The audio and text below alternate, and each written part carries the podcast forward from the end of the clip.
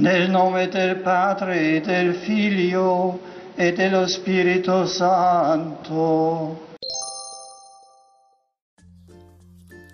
Paz de Cristo, meu irmão, minha irmã. Seja bem-vindo ao podcast Missionário do Amor. Eu sou Alan Fidelis e no episódio de hoje falaremos sobre o ano litúrgico.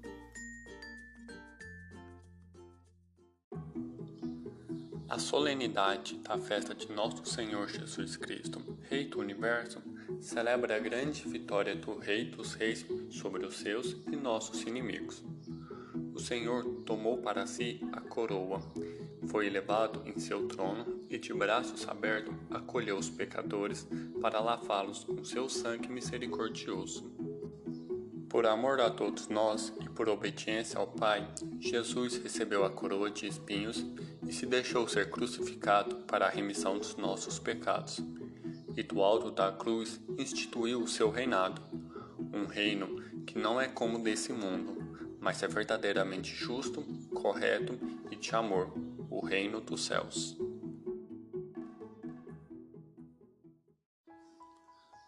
A festa de Cristo Rei é o encerramento do ano litúrgico e seria como uma festa de ano novo, pois no próximo domingo inicia-se um novo ano litúrgico para a Igreja e reinicia-se os ciclos celebrativos, dividido em cinco tempos: o Advento, o Natal, o Quaresmal, o Pascal e o Comum.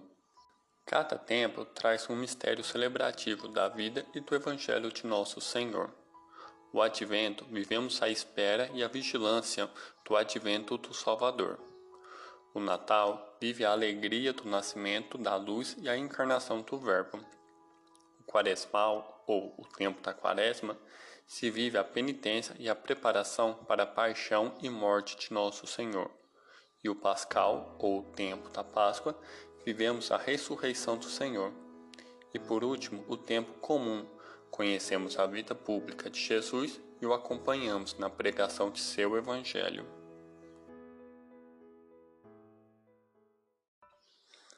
Assim é feita a divisão do calendário da Igreja, e o novo ano que se inicia traz uma diferença para o ano anterior. Apesar dos tempos litúrgicos serem os mesmos, dentro de cada celebração há uma diferença na leitura dos livros do Evangelho. A cada ano, as celebrações e missas são feitas a partir de um evangelista. Assim, o ano litúrgico também é dividido em ano A, ano B e ano C, onde, no ano A, lemos o Evangelho de São Mateus, no ano B, o Evangelho de São Marcos e no ano C, o Evangelho de São Lucas. Somente o Evangelho de São João que não tem um ano dedicado, pois a sua leitura e reflexão acontece durante qualquer ano nos dias festivos. E outra característica de cada tempo litúrgico é a cor que o representa. O tempo do Advento e da Quaresma temos a cor roxa. O tempo do Natal e da Páscoa temos a cor branca. E o tempo comum temos a cor verde.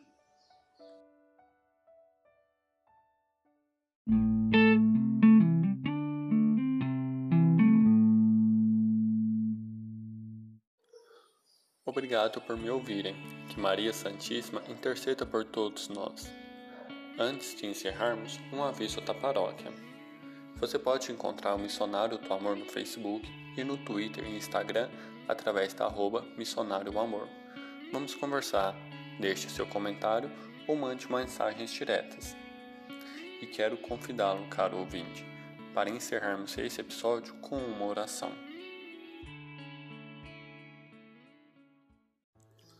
Meu Pai, Senhor, quero lhe agradecer pelo dom da vida e por esse dia. Obrigado por todas as graças e bênçãos. Conduza meus passos, meus pensamentos e minhas atitudes.